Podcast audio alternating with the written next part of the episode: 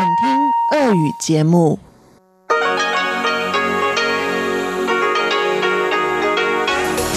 В эфире Международное радио Тайваня.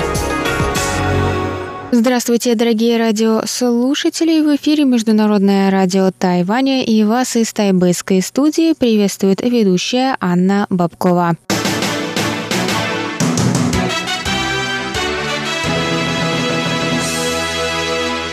Сегодня, 10 октября, на Тайване отмечается Национальный день, с которым я спешу вас всех поздравить. Также сегодня впервые в истории Международное радио Тайваня выходило в прямой эфир на 15 языках во время торжественного парада у президентского дворца. Об этом мероприятии мы расскажем далее в выпуске новостей, а затем для вас прозвучат наши обычные передачи четверга, радиопутешествие по Тайваню с Чечены Кулер, Тайвань и тайваньцы с Марией Ли, звуки города с Валерией Гемрановой и Иваном Юмином и повтор передачи прошлой недели на Руан Тайвань с Игорем Кобылевым. Я вам также напоминаю, что на нашей частоте 5900 кГц мы вещаем полчаса, а на частоте 9590 кГц мы вещаем один час, и также все наши новости и передачи доступны на нашем сайте в любое время по адресу ru.rti.org.tw. Что ж, давайте к сегодняшним праздничным новостям.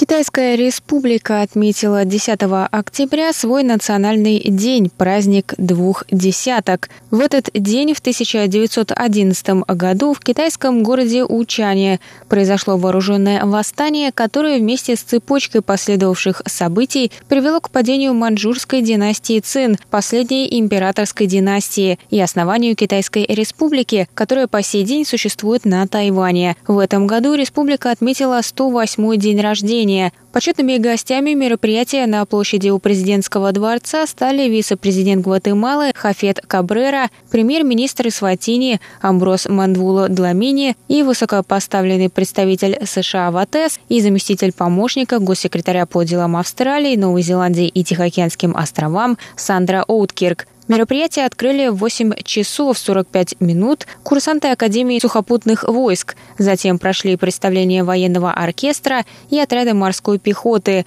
которые продемонстрировали виртуозное владение оружием и представление, посвященное борьбе с терроризмом. Затем над президентским дворцом пролетели вертолеты Black Hawk, С-70, Apache и Кобра – в 10 часов утра на площади прозвучал государственный гимн Китайской Республики в исполнении католического священника Эдмунда Райдена и новых жителей Тайваня, хора 30 натурализовавшихся иммигрантов из стран Юго-Восточной Азии. Им аккомпанировала пианистка Сатоси Фудзита, японка, получившая тайваньское гражданство.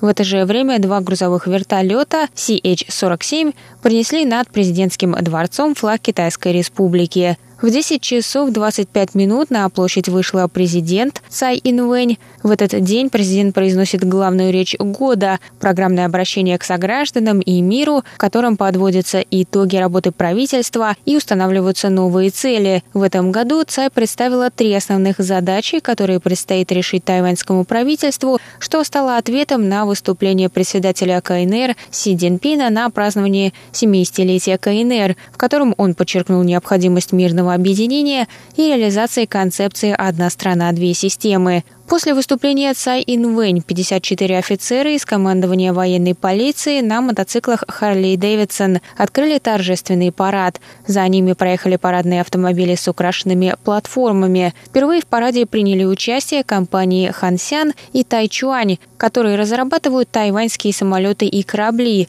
Компания Хансян разработала первый произведенный на Тайване учебно-боевой самолет Юн-Ин, что с китайского переводится как «бесстрашный орел».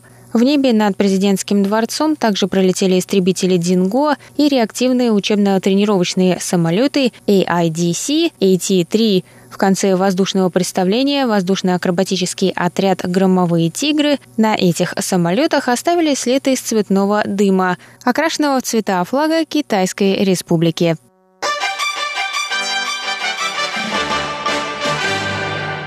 Президент Китайской республики Цай Инвэнь выступила 10 октября с обращением к жителям Тайваня по случаю Национального дня праздника двух десяток. В своей речи под названием «Проявляя твердость и стойкость, страна уверенно выходит в мир», Цай представила три основных цели, которые предстоит решить правительству на новом этапе – Первая задача заключается в сплочении всех жителей Тайваня под девизом «Отстаивание ценностей свободы и демократии и защиты суверенитета». Вторая – продолжить работу по укреплению позиций Тайваня, наращиванию его экономической мощи и улучшению благосостояния его жителей – Третьей задачей стала необходимость активнее выходить в мир, добиваться присутствия Тайваня на международной арене как полноправного члена мирового сообщества.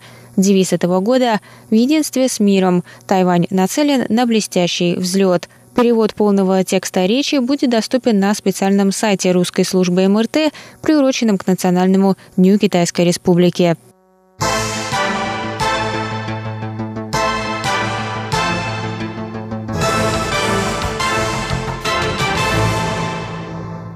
Представительство в Москве Тайбэйско-Московской координационной комиссии по экономическому и культурному сотрудничеству провело вечером 9 октября в отеле «Мариот» прием в честь празднования двух десяток Национального дня Китайской Республики. Мероприятие посетили более 500 гостей.